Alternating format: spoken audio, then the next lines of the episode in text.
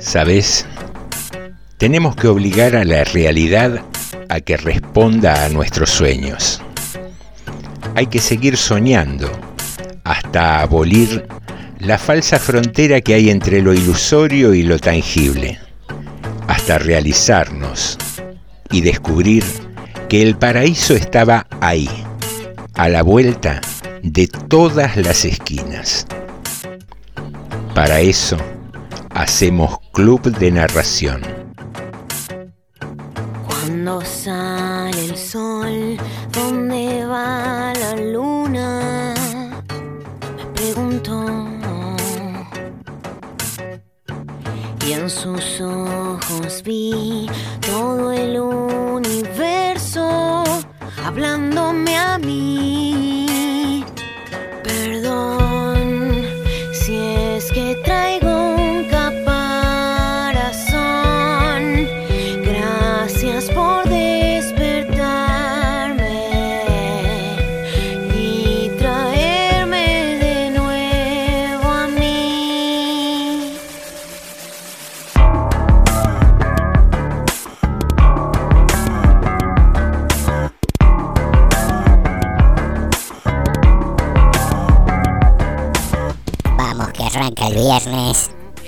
Muchas gracias Chicho, aquí estamos, al aire. ¿En donde En FM 89.5 Radio Municipal de General Rodríguez. ¿Y quiénes somos? Somos Club de Narración, un programa dedicado a la literatura, a la música, a las charlas y a el paso doble. Pero últimamente del paso doble nos estamos ocupando poco porque es doble y lleva mucho trabajo. Señoras y señores, bienvenidos al episodio número 70 del Club de Narración. En este viernes, un viernes que termina una jornada realmente de un clima espectacular. Episodio 70 de esta temporada 2020, una temporada que nos ha sorprendido con una pandemia a la cual todavía estamos tratando de comprender o al menos de convivir con ella, como esos compañeros de cuarto, como esos, como esos cohabitantes en una casa que no entendemos mucho, pero a los cuales nos vamos acostumbrando o acercando con el barbijo puesto. Miramos siempre de reojo y con algún dejo de sospecha. Señoras y señores, estamos dispuestos a transcurrir un buen momento juntos, a compartir eh, buena música, a compartir un par de cuentos interesantes que tenemos esta noche, alguna que otra historia, varios separadores, muy buena música, reitero, la operación técnica de Chicho y, por sobre todas las cosas, cumplimos con la tradición del viernes y hemos abierto un exquisito Malbec que nos va a acompañar a lo largo de la noche, así que sepan disculpar cualquier eh, furcio, cualquier trabalenguas. Lindos los trabalenguas, ¿no? A veces como ejercicio eh, es una práctica entretenida. Ya buscaremos alguno para que digas y que te rías haciéndolo solo, o acompañado, o en grupo. Pero bueno, aquí estamos. Eh, ¿Qué te iba a decir? Que arrancamos con música directamente. Chicho, ¿ya estamos listos? ¿Sí? Vamos entonces. No, no vamos. No vamos porque no dijimos de qué manera nos podemos comunicar. Podemos hacerlo a través de nuestras redes sociales, Instagram y Facebook. Ahí nos podés ubicar como Club de Narración y enviarnos algún mensaje o tu material. Si te gusta escribir, puedes enviarnos tu material y, lo adaptaremos a los tiempos radiales como para reproducirlo y compartirlo entre todos. ¿Y qué más? Podés buscarnos también en la plataforma de Spotify y escuchar allí este y los programas anteriores del Club de Narración. Ahora sí me dejas Chicho, ahora que ya hice las vías de contacto, vamos a la música. Arranca el fin de semana, señoras y señores, a disfrutarlo. Le digo hola y ella me dice goodbye. Le digo nena como tú ya no hay. Dice que tiene novio pero yo no le creo. Y es que se complica cada vez que la veo. Eo. Suena la música lo que yo quiero es bailar contigo nena pero yo no puedo. no puedo, me dice yo no quiero, pero se complica, yo no entiendo por qué está piqui, piqui, piqui, piqui, piqui, demasiado piqui, piqui, piqui, piqui, piqui. Si yo le salgo por la izquierda, se va para la derecha. No sé lo que le pasa, conmigo ella no quiere bailar. Piqui, piqui, piqui, piqui, piqui, demasiado piqui, piqui, piqui, piqui, piqui. Si yo le salgo por la izquierda, se va para la derecha. No sé lo que le pasa, conmigo ella no quiere bailar. Ella me gusta pero nunca me hace caso. Ella me mira como si fuera un payaso. Y aunque lo intenté al final no tiene caso. Dime qué pasó, cuál es tu rechazo. Why? Me ignoras si te das la vuelta sin siquiera hablarme. Es mi why. Pero dime cómo hacer para convencerla a usted. Si yo quería hablarle, saludarle, conocerla bien. Yo quería decirle me encanta. No se complica, yo no entiendo por qué está piqui, piqui, piqui, piqui, piqui. Demasiado piqui, piqui, piqui, piqui, piqui. Si yo le salgo por la izquierda, se va para la derecha. No sé lo que le pasa, conmigo ella no quiere bailar. Piqui, piqui, piqui, piqui, piqui. Demasiado piqui, piqui, piqui, piqui, piqui. Si yo le salgo por la izquierda, se va para la derecha. No sé lo que le pasa, conmigo ella no quiere bailar. Nena, tú lo sabes, llevo tiempo tras de día. Y es que yo no entiendo por qué tú me tratas así. Yo, lo único que quiero es bailar. Me ves, te das la vuelta y te vas. Le digo hola, ella me dice goodbye. Le digo nena, como tú ya no hay. Dice que tiene novio, pero yo no le creo. Y es que se complica cada vez que la veo. Suena la música y lo que yo quiero es bailar contigo, nena, pero yo no puedo no puedo, me dice yo no quiero. Pero se complica, yo no entiendo por qué está piqui, piqui, piqui, piqui, piqui. Demasiado piqui, piqui, piqui, piqui, piqui. Si yo le salgo por la izquierda, se va para la derecha. No sé lo que le pasa, conmigo ella no quiere bailar. Piqui, piqui, piqui, piqui, piqui. Demasiado piqui, piqui, piqui, piqui, piqui. Si yo le salgo por la izquierda, se va para la derecha. No sé lo que le pasa, conmigo ella no quiere bailar. De verdad no entiendo qué pasa, porque se hace la difícil y ella. Conmigo ella no quiere bailar. He hecho de todo, pero de verdad no sé. Conmigo ella no quiere bailar. Hey, Joey Montana. Yo, Back to the roots. Conmigo ella no quiere bailar. ¿Qué pides a cambio de tu alma? Exijo riquezas, posesiones, honores, distinciones. Ah, y también juventud, poder, fuerza, salud, mm, exijo sabiduría, genio, prudencia, ah, y también renombre, fama, gloria y buena suerte, y amores, placeres, sensaciones. ¿Me das todo eso? No, no te daré nada. Entonces no tendrás mi alma. Tu alma ya es mía.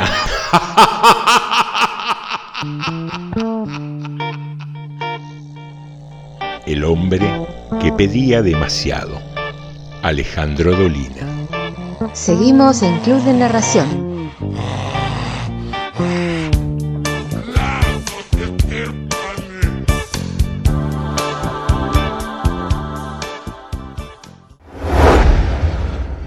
No me vengas a hablar de amor si calentás el agua para el mate en una pava eléctrica. O le pones poco relleno a las empanadas.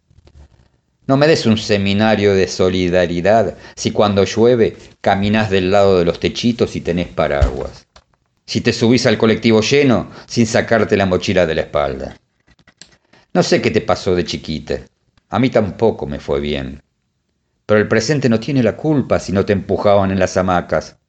O si tus abuelas no te enfriaban el mate cocido pasándolo de una taza a otra, viendo cómo el calor se deshacía en humo. Yo no sé decirte quiero, pero pongo la pava al fuego y estoy al lado, abriendo a cada ratito, mirando para que no hierva. Y no que sea el ejemplo, más bien soy el etcétera en la vida de cualquiera. Pero imagínate que esto es todo lo que tenemos, una larga enumeración de días. No te escudes en el marketing de lo que pasará así o de lo que pasa después de la muerte. La vida está más acá, y el infierno y la salvación se esconden en lo cotidiano. Texto Verónica Peñalosa. Voz Daniel Batalov. Seguimos en el Club de Narración.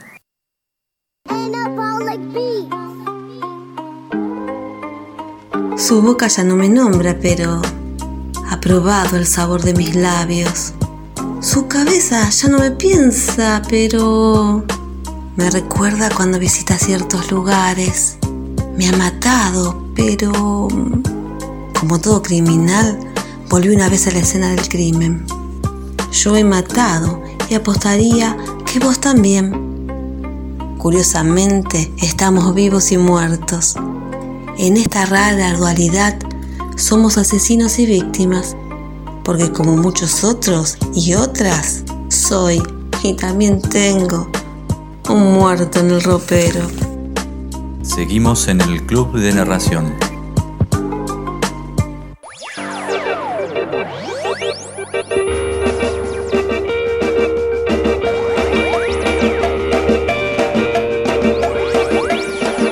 Va subiendo la corriente con chinchorro y atarraya la canoa del bareque para llegar a la playa.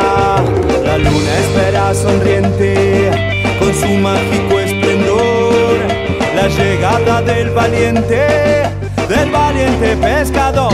El pescador habla con la luna, el pescador habla con la playa, el pescador no tiene fortuna, solo su atarraya.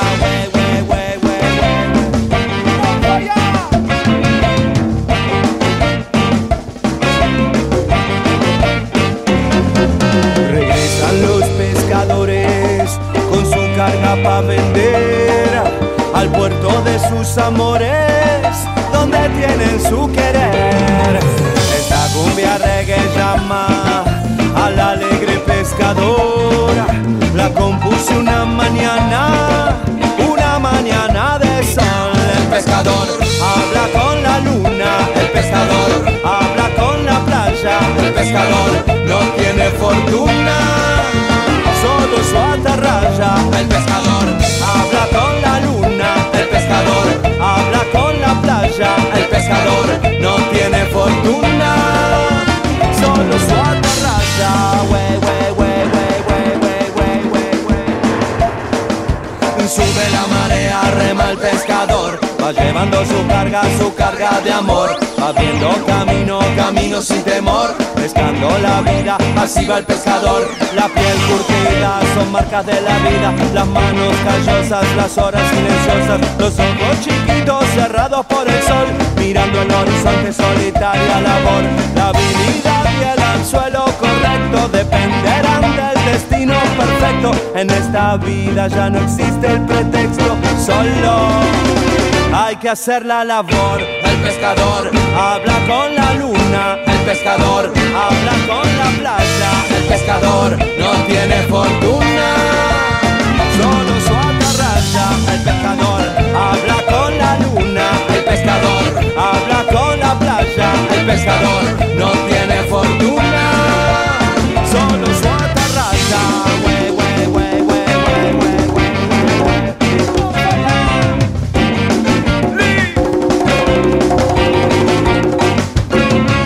De madrugada y antes del sol caliente irá tirando su red más candente a la deriva bajo el sol caliente por alimento para su propia gente. En esta vida ya no existe el pretexto, solo hay que hacer la labor.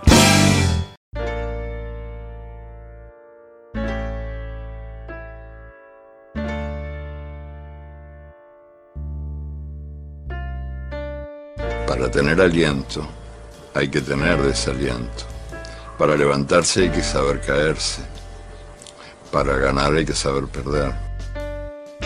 Él salió de su casa, cruzó la calle, atravesó la plaza y se sentó a esperar bajo un árbol florecido de lilas. Pasó una mujer hermosa y le dijo, ¿pero qué hacéis sentado bajo ese árbol en lugar de conquistarme?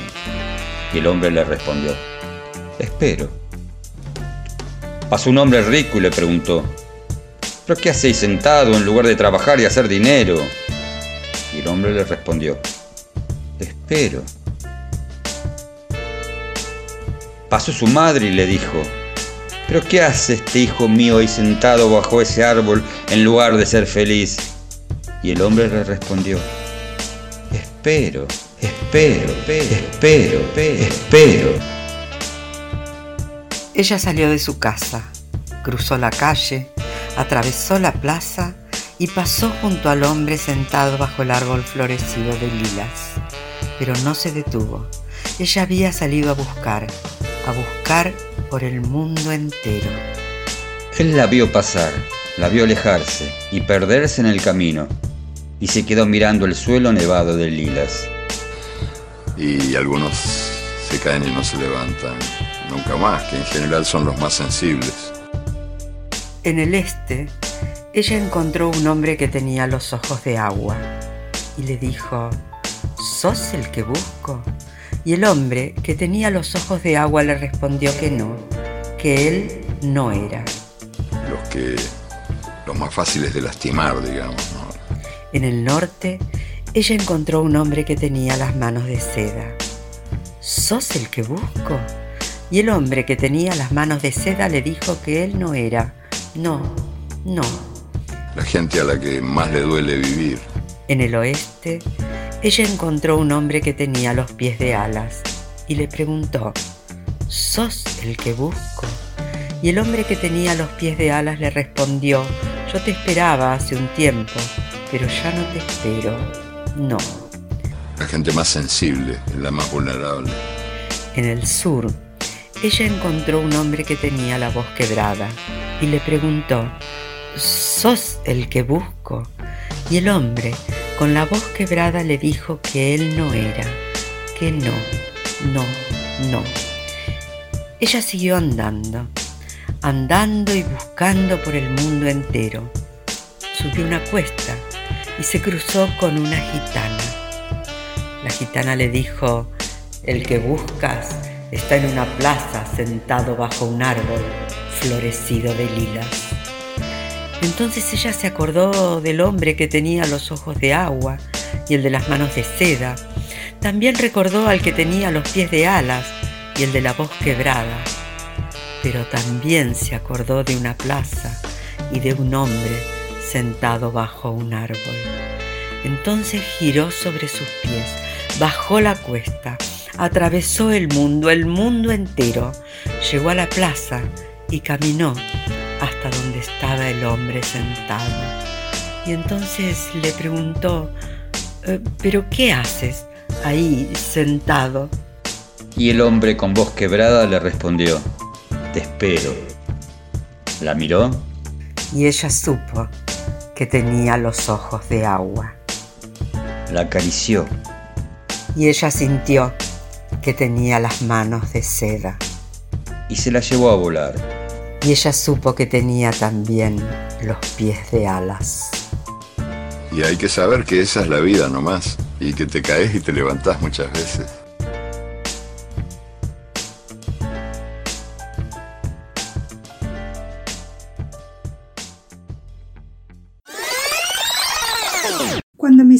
Predilecto avanza por el living con los brazos extendidos y el paso decidido pero torpe, sé que se trata de un sueño. Vaya a saber qué pesadilla lo tiene otra vez así, sonámbulo. Sillón en movimiento, Ana María Shua. Seguimos en el Club de Narración. El universo siempre está dispuesto a complacernos, por eso estamos rodeados de buenas noticias. Cada mañana es una buena noticia. Cada hombre justo es una buena noticia. Cada niño que nace es una buena noticia. Cada cantor es una buena noticia porque cada cantor es un soldado menos. Por eso, por eso hay que cuidarse del que no canta porque algo esconde. Seguimos con Club de Narración.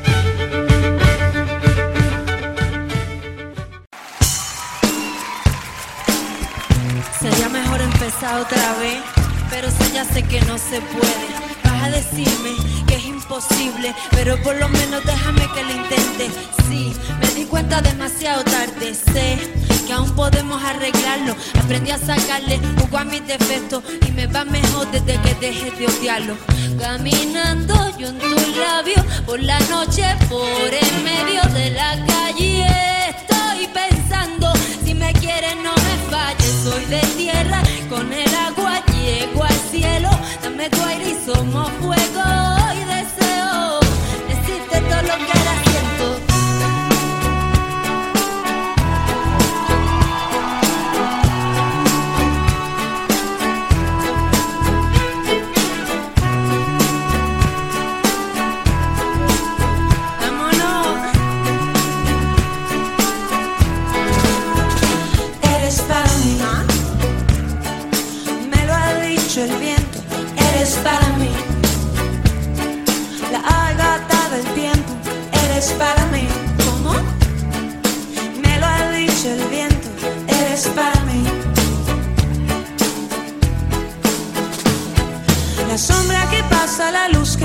A tus ojos mirándome.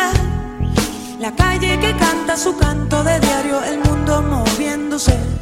Yo sé que tienes miedo y no es un buen momento para ti. Y para esto que nos viene sucediendo. Pero eres para mí. Me lo ha dicho el viento. Eres para mí. Eres para mí. Me lo ha dicho el viento. Eres para mí. El espejo que da su reflejo en todo lo pinta tal como es. Mi cuerpo que no tiene peso si escucho tu voz llamándome. Yo sé que tienes miedo y no es un buen momento para ti. Y para esto que nos viene sucediendo. Ya deja de pensar que deja de pensar es bueno. Recuadra de la mitad, eleva y dividía por la razón de los cosenos. Mi materia gris frente a ti se convierte en potente veneno. Este calor profundo derrita el solar. Dame una señal y pon frenos a todas las injusticias en el mundo de Alicia. Por no tener claro por qué vamos en este carro sin freno. Yo sé que tienes miedo y no es un buen momento para ti. Y para esto que nos viene sucediendo. Pero eres para mí. Me lo ha dicho el viento. Eres para mí. La ha gastado el tiempo. Eres para mí. Me lo ha dicho el viento. Eres para mí. La ha gastado el tiempo. Eres para mí. Desde el día que te vi,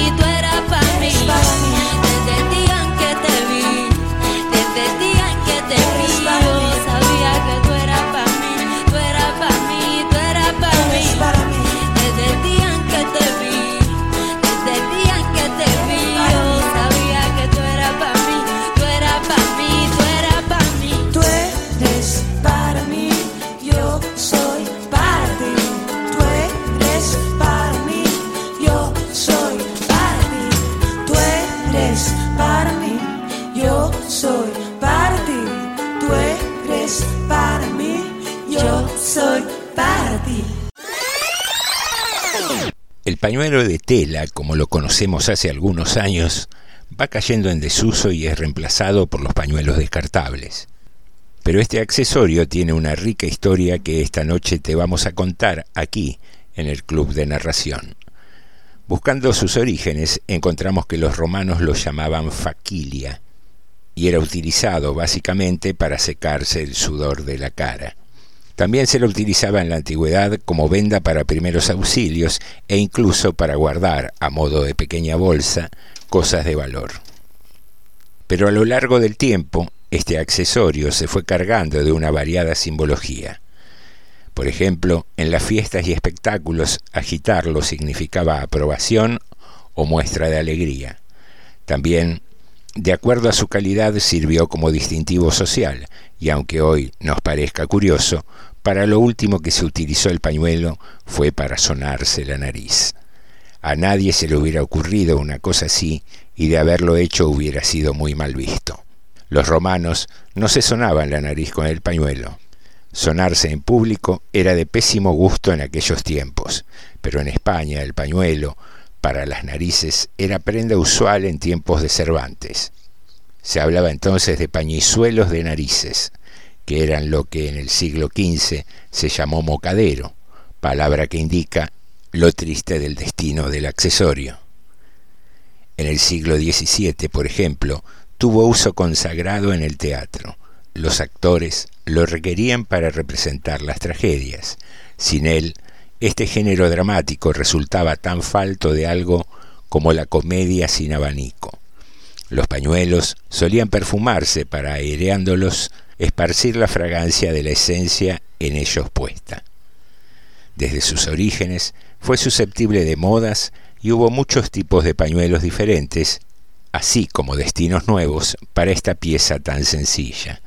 Hacia 1850 se impuso la moda francesa del pañuelo llamado Fleur de Marie, decorados con motivos florales y aves del paraíso. Toda persona elegante, sin importar su sexo, debía llevar uno en su mano. Fue ese pañuelo el que serviría de pretexto a las damas cuando querían dar a entender a sus despistados acompañantes su interés hacia ellos, dejándolo caer de manera displicente. Pero si nadie recogía el pañuelo, la muchacha no debía hacerlo. Todavía a principios del siglo XX, cuando un hombre se presentaba ante una mujer y le pedía que lavase el pañuelo que le entregaba, si ella aceptaba, equivalía a aceptar el cortejo. A lo largo de los siglos, este complemento ha estado rodeado de infinidad de curiosidades y creencias populares. En las despedidas amorosas no es bueno seguir agitando el pañuelo cuando ya no se divisa a la persona que se despide, porque se la estaría enviando a un viaje sin retorno. Si una mujer soltera encuentra a tres frailes juntos y hace tres nudos en su pañuelo, la buena suerte le sonreirá. En algunas regiones, se hacía un nudo en cada esquina del pañuelo para hallar lo perdido. ¿Acaso se relacione esto con la costumbre de hacer un nudo en el pañuelo para no olvidar algo? Antiguamente, las mujeres apretaban un pañuelo de seda negro y pedían a la luna nueva que les dejara ver al hombre que las llevaría al altar. También se realizan ceremonias con pañuelos para saber cuántos amantes iba a tener alguien en la vida. Curiosidades respecto del accesorio tan simple como el pañuelo, que arrastra una larga historia de simbología que hoy metimos en un pequeño paquete de pañuelos de papel.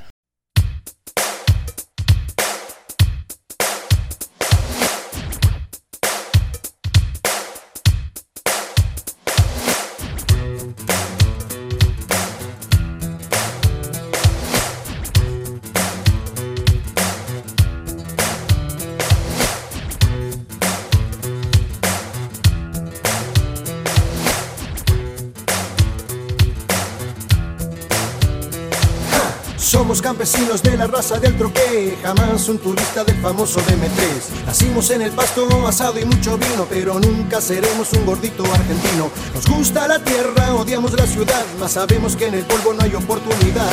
Andamos de aquí, andamos para allá, chocamos al país diciendo la verdad. Menos mal, no somos cualquiera. Nunca nos odiaron en la escuela.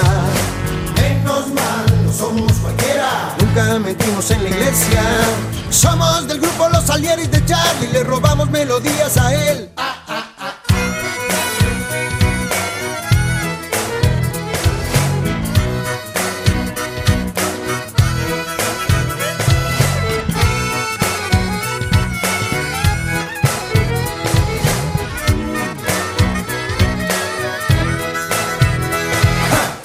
Ya un presidente joven que ame la vida, que enfrente la muerte, la tuya, la mía, de un perro, de un gato, de un árbol, de toda la gente.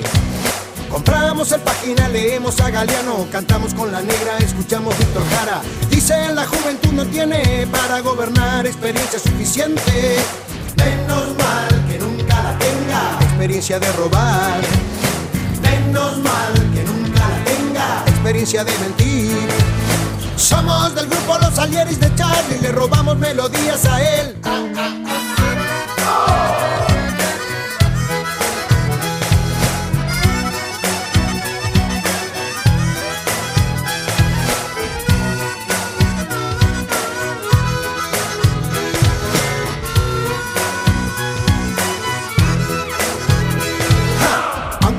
Tengamos un equipo Robertone, un Leme, un Ocoa para sacar la voz, siempre sobrará para decirte fuerte si sos una mierda o no. En la perla del once compusiste la balsa, después de la cana no saliste más. ¿Qué nos dirán por no pensar lo mismo ahora que no existe el comunismo? Estarán pensando igual, ahora son todos enfermitos. Estarán pensando igual, ahora son todos drogadictos. Somos del grupo Los Salieres de Charlie, le robamos melodías a él.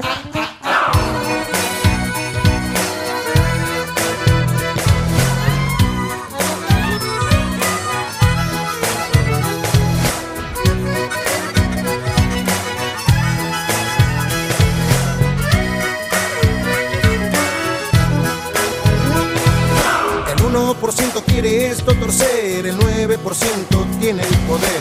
De lo que queda el 50 solo come y el resto se muere sin saber por qué. Es mi país, es el país de Cristo, damos todo sin recibir. Es mi país, es un país esponja, se chupa todo lo que pasó. Menos mal que estamos acá, nosotros no vamos a transar. Menos mal que estamos acá, nosotros no vamos a parar. Somos del grupo Los Alieris de Charlie, le robamos melodías a él.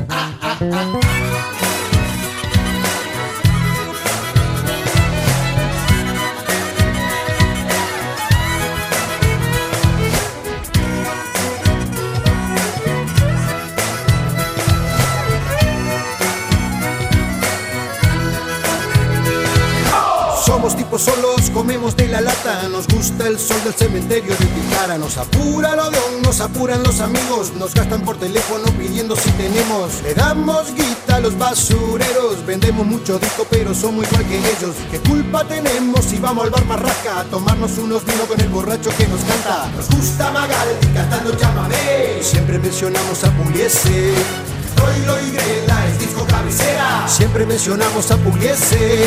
Somos del grupo Los Alieris de Charlie Le robamos melodías a él.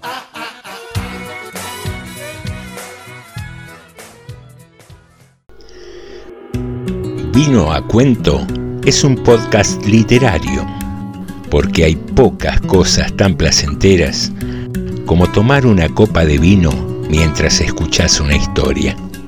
Cuentos, relatos y poemas para que disfrutes cuando quieras. Búscanos en Spotify. Vino a cuento podcast.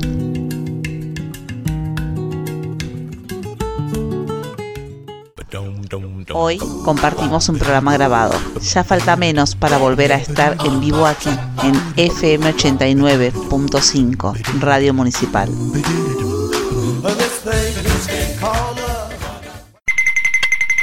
Muy buenos días, presidente. Queríamos aprovechar la oportunidad y preguntarle qué opina de nuestro programa Club de Narración. La vocación que tienen al hacerlo, porque la verdad es que no están ni mínimamente recompensados en términos económicos por lo que hacen y aportan, es notable. Gracias por sus palabras, presidente. Ahora, en términos colectivos, eh, ¿qué cree que debería hacer la sociedad frente a los nuevos tiempos? Volver a la lectura. Yo soy un hombre que disfruta mucho de la lectura.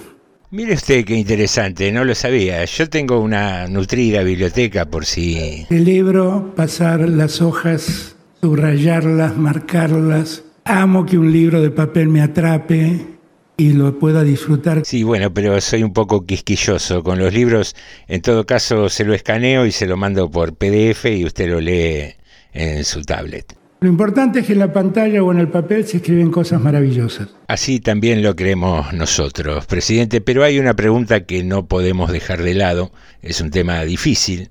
Quisiéramos saber qué opina de la grieta, si usted se pone de un lado o del otro, dónde está ubicado. Yo que soy un cronopio, me encantaría que cada argentino descubra qué es, si es un cronopio o es un fama. Justamente, hablando de fama, presidente, queríamos encarar una campaña publicitaria, pero como no tenemos fondos, eh, estábamos ofreciendo un bono contribución, si usted quisiera colaborar. Mira, Pepe, no te lo puedo pagar. La verdad no te lo puedo pagar. Pero Alberto, son 100 pesos. No tengo plata para comprarlo, ¿qué quieres que te diga? Club de Narración, un lugar donde la cultura se vuelve entretenimiento. Lunes 22 horas, aquí en Radio Municipal General Rodríguez, FM 89.5.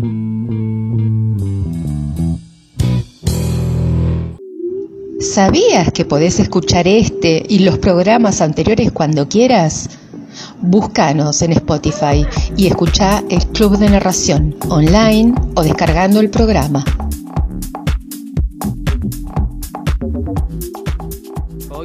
En Bolivia. Qué lindo país.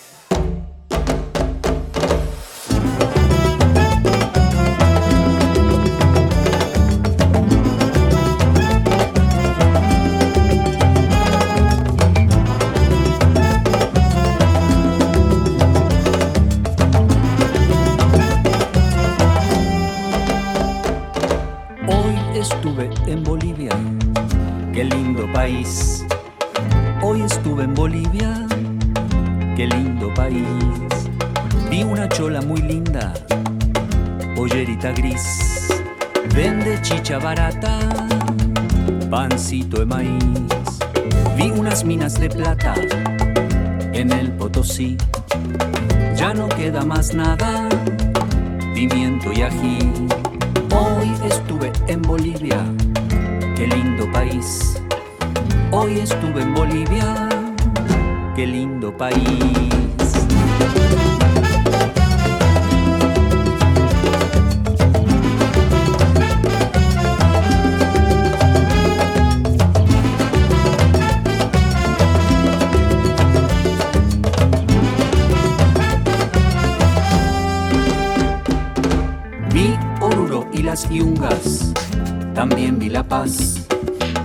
Sus ojos de viento el mar que no está. Vi morir dos mineros, mujeres llorar, para que el extranjero se lleve un platal. Hoy estuve en Bolivia, qué lindo país. Hoy estuve en Bolivia. Ah, vi endurecerse la soltura. Vi la presión que sentía a la altura. Vi caraturas, también caricaturas. Vi convertirse en hombre una pequeña criatura. Me vi gigante, me vi diminuto. Me perdí y me encontré en el mismo minuto. Vi por primera vez el silencio absoluto, como una ciudad entera guardándose luto. Vi como el Singani calentó su panza, dando inicio al ejercicio de una nueva danza. Vi sus manos fuertes haciendo movimientos. Esos hombres solamente lloran por dentro. El cielo tan azul se volvió tan rojo y la luz de sus estrellas en un arroyo, agua del lago mezclada con tierra.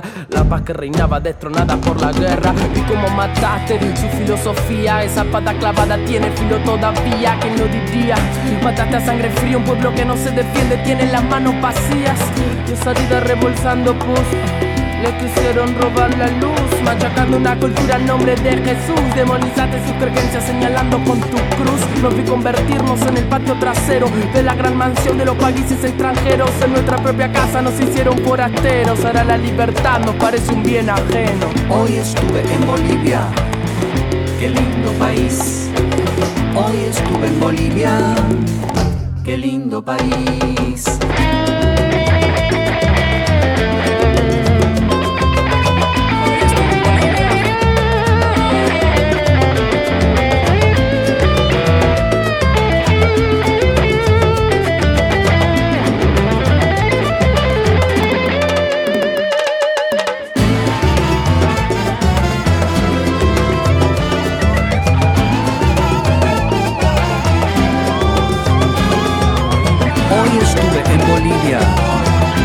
Lindo país.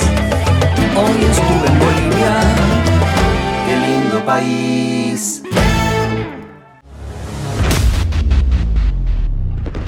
Escucha, dijo Lobo grande a Lobo pequeño, y atiende bien. Si por ese sendero pasa una niña con una cesta y una caperuza de este color, le mostró unas guindas, ni le hables. Es un ser muy peligroso. Esa muchachita tuvo mucho que ver con el triste final de tu tatarabuelo. Muchachita del Bosque, Armando Quintero La Plume. Voz, Graciela Ocampo. Seguimos en Club de Narración.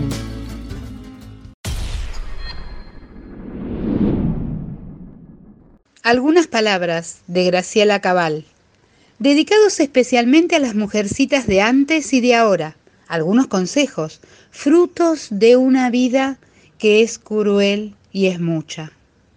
1. Si las mandan a separar las lentejas de las cenizas, ustedes no vayan. 2. Si les ofrecen una manzana envenenada, digan, gracias, acabo de terminar una pera. 3. Si tienen que trabajar para siete y solo les pagan con amor y protección, búsquense otro trabajo mejor remunerado, que el amor con amor se paga y el trabajo se paga con dinero. 4. Nunca, por ningún motivo, confundan a sus tiernas abuelitas con bestias feroces. No vayan a arrepentirse. Y cinco, si se arrepienten de algo, que sea de algo que hayan llevado a cabo, para que nadie después venga a decirles, mujer, hace mucho que solo te arrepientes de lo que no has hecho.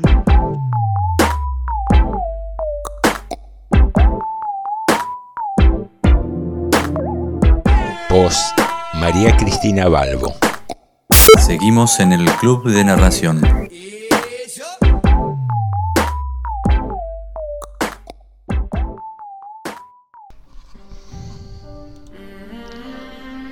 Los avances tecnológicos nos hacen la vida más confortable y en tiempos de sedentarismo, tener un LCD de 40 pulgadas como monitor, un mouse y un teclado inalámbrico es casi una bendición. Usar la computadora tirado en el sillón del living era definitivamente un placer pero de a poco empecé a notar algunas fallas en el teclado. Al principio había letras que no funcionaban, de modo que mis diálogos aparecían en muchas ocasiones sin la S o sin la H, mostrándome mucho más bruto de lo que soy. Decidí cambiar las pilas del teclado, pero las cosas no mejoraron, sino que por el contrario se pusieron peor. La desaparición de letras sucedía de modo más espaciado, pero ahora, además de desaparecer, también se cambiaban. Así, mantenía extensos diálogos con un léxico correcto, y cuando me confiaba, empezaba a faltar la S, la H, o lo que fue más grave, se cambiaban letras o palabras completas.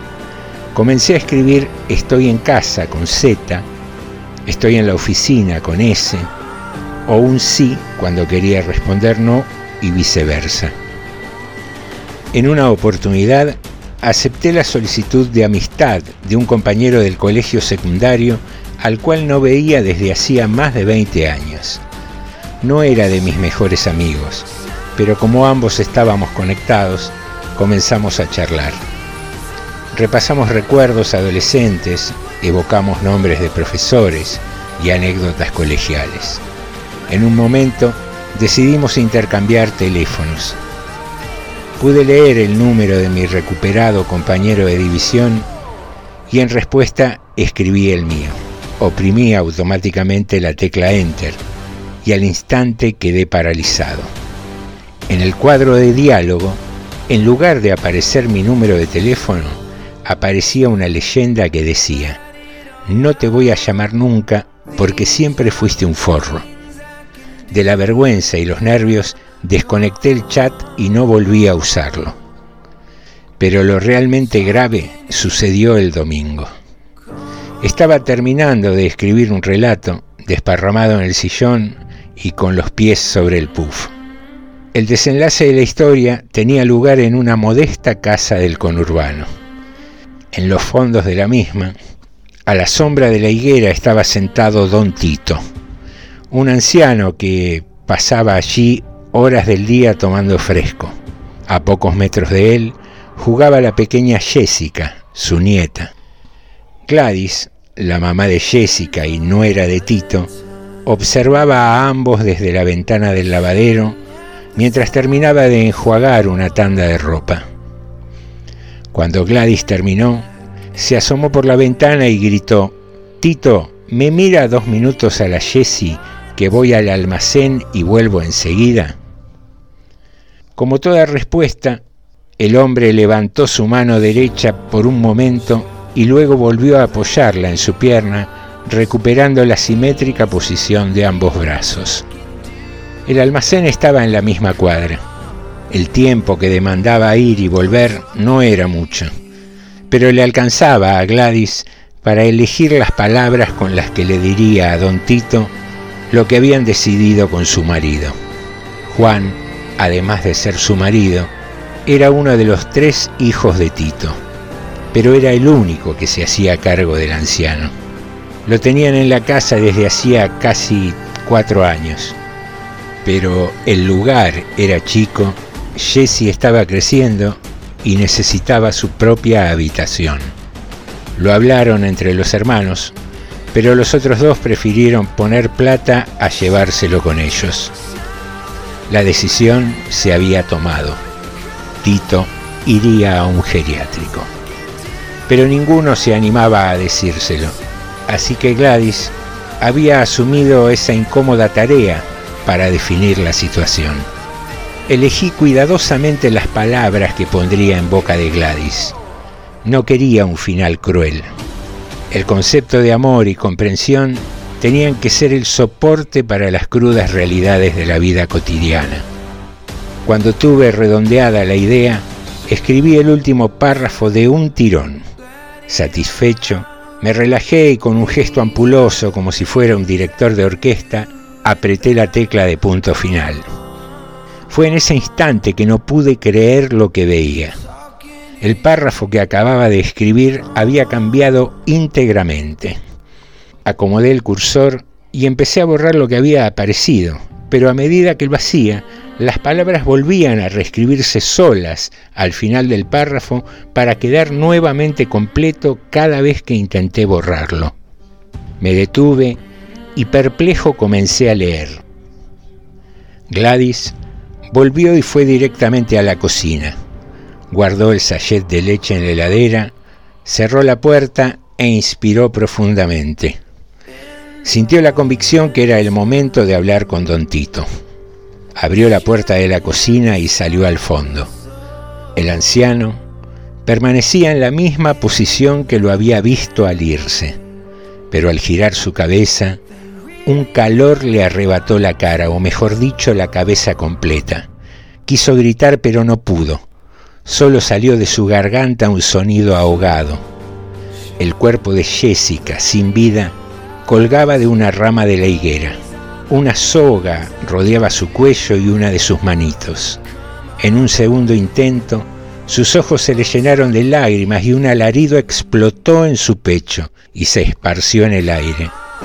Fue en ese instante que don Tito levantó la vista y dijo, la Jessie se quería subir a la higuera y la até para que no se caiga. Los peritos dictaminaron que fue un repentino ataque de demencia senil. Don Tito no fue a un geriátrico, sino a un instituto psiquiátrico. Ninguno de sus hijos solicitó un arresto domiciliario. Estupefacto, opté por borrar el archivo completo. No sé qué ondas o frecuencias intervienen en la comunicación de un teclado inalámbrico y el CPU, ni tampoco qué energías flotan en el aire. Pero para evitar cualquier riesgo, volví a mi viejo y seguro teclado con cable.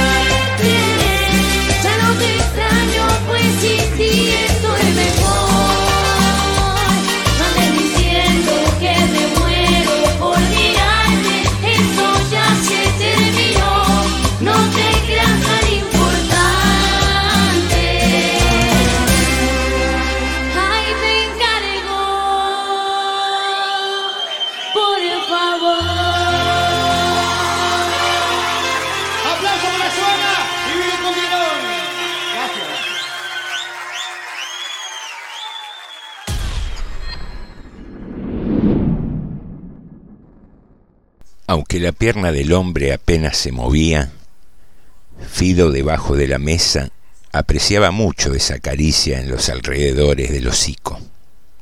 Era casi tan agradable como recoger pedacitos de carne asada directamente de las manos de su amo. Hacía ya dos años, en contra de su vocación y de su contextura, patas gruesas, firmes, cogote robusto, orejas afiladas, que Fido se había convertido en un perro de departamento, condición que parecía avenirse mejor con los perros afeminados, histéricos y meones que desprestigiaban el segundo piso. Fido no pertenecía a una raza definida, pero era un animal disciplinado, consciente, que por lo general aplazaba sus necesidades hasta el mediodía, hora en que lo sacaban a la vereda para que efectuara su revista de árboles. Sabía además cómo aguantarse en dos patas hasta recibir la orden de descanso, traer el diario en la boca todas las mañanas y emitir un ladrido barítono cuando sonaba el timbre. Pasaba la mayor parte del día echado en un rincón del comedor o sobre las baldosas del cuarto de baño. Es cierto que no sentía un afecto especial hacia la mujer, pero como era ella quien le preparaba la comida y le renovaba el agua, Fido, hipócritamente, le lamía las manos alguna vez al día, a fin de asegurarse los servicios vitales. Su preferido era el hombre, y cuando éste, después de almorzar, acariciaba la nuca o la cintura o los senos de la mujer, el perro se agitaba celoso y receloso en el rincón más sombrío del comedor. Los grandes momentos del día eran sin duda las dos comidas, el paseo diurético por la vereda y especialmente la sobremesa después de la cena, cuando el hombre y la mujer charlaban distraídos y él sentía junto al hocico el roce afectuoso de los pantalones de franela. Pero esta noche Fido estaba extrañamente inquieto. El golpeteo de la cola no era una señal de mimo y reconocimiento de perro viejo. Esta noche el pasado inmediato pesaba sobre él. Una serie de imágenes bastante recientes se habían acumulado en sus ojitos llorosos y experimentados. En primer término, el otro. Sí, una tarde en que estaba solo en el apartamento, Durmiendo una siesta frente a la bañera, la mujer llegó acompañada del otro. Fido había ladrado sin timidez. El tipo lo había llamado repetidas veces en un falsete cariñoso, pero a él no le gustaban ni aquellos cortantes pantalones negros ni el antipático olor del hombre. Dos o tres veces pudo dominarse y se acercó husmeando, pero al final se había retirado a su rincón del comedor, donde el olor de la frutera era más fuerte que el del intruso. Esa vez la mujer solo había hablado con el otro, aunque se había reído como nunca. Pero otro día, en que ella estaba sola con Fido y apareció el tipo, se habían tomado de las manos y terminaron abrazándose. Después, aquella cara redonda con bigote negro y ojos saltones apareció cada vez con más frecuencia.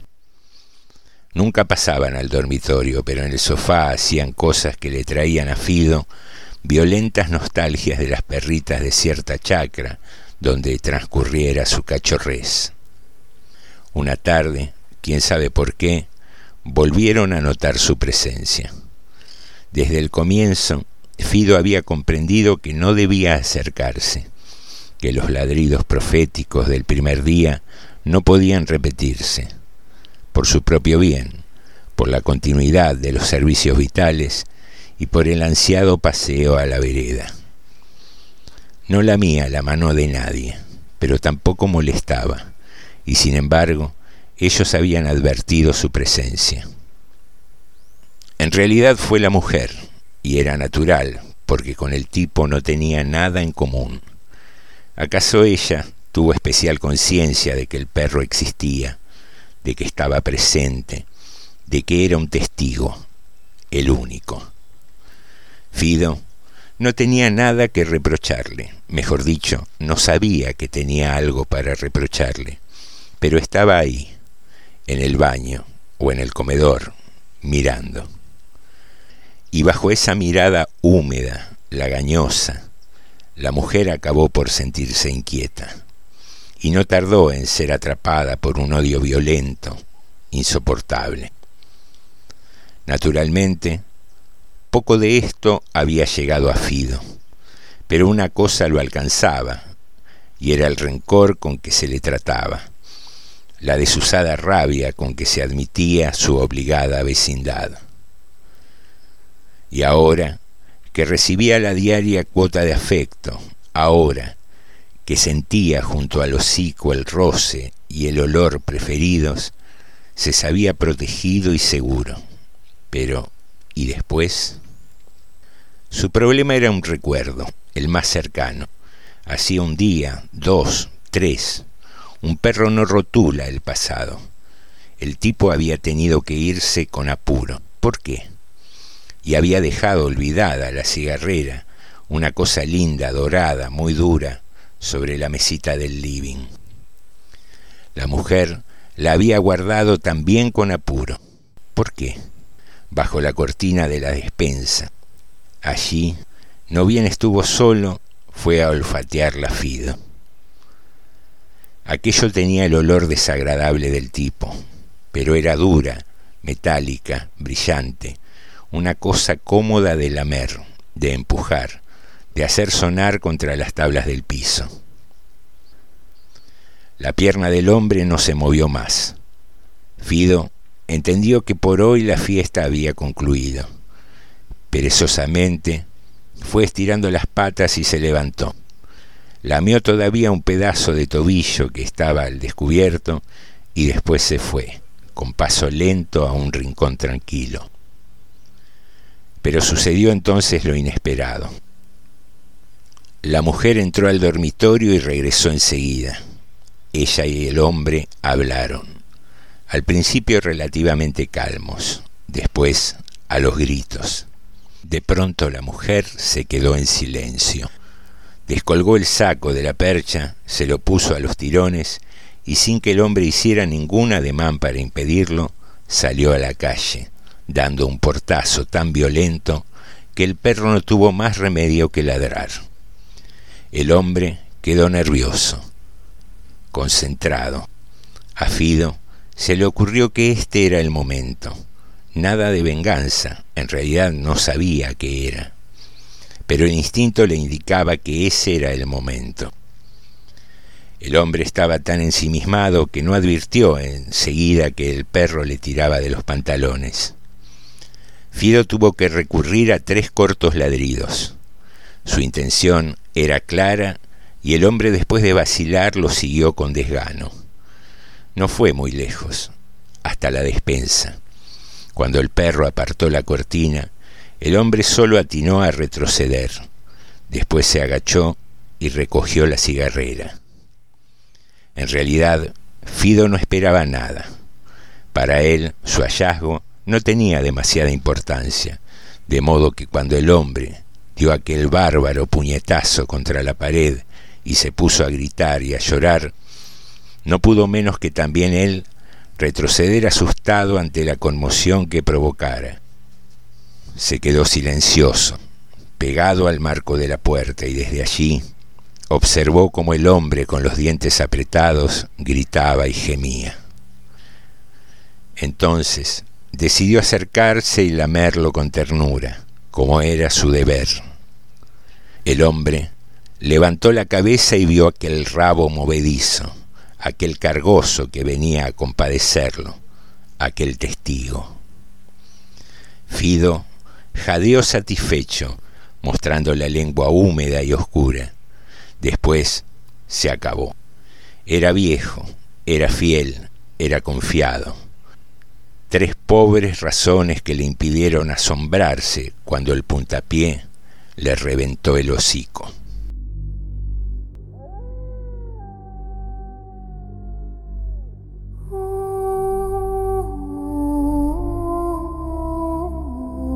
Muerto el perro, Mario Benedetti.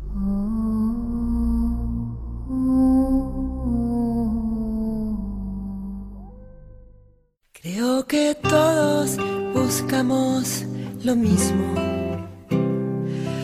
No sabemos muy bien qué es ni dónde está. Hasta aquí llegó mi amor, eh, dice la frase, ¿no? El refrán. Aquí hemos terminado este club de narración número 70 con un cuento de Mario Benedetti que vuelve sobre esa cuestión de matar al mensajero, ¿no? De descargarnos con aquellos que no son los destinatarios de nuestro enojo, o lo son injustamente, para decirlo de un mejor modo. Cuando aprenderemos a dominar un poco la ira, sobre todo aquella injustificada. Queridos amigos, disfruten del fin de semana, queridas amigas, disfruten de este sábado y domingo y feliz día para todas las madres, para las biológicas, para las adoptivas y para todas aquellas que ejercen ese rol, sea cual fuere su naturaleza. Pásenlo lindo, cuídense mucho y y como decía un surfista, amigo mío, que le gustaba mucho la playa, OJ con las reuniones. Nos encontramos el lunes, pasadas las 22.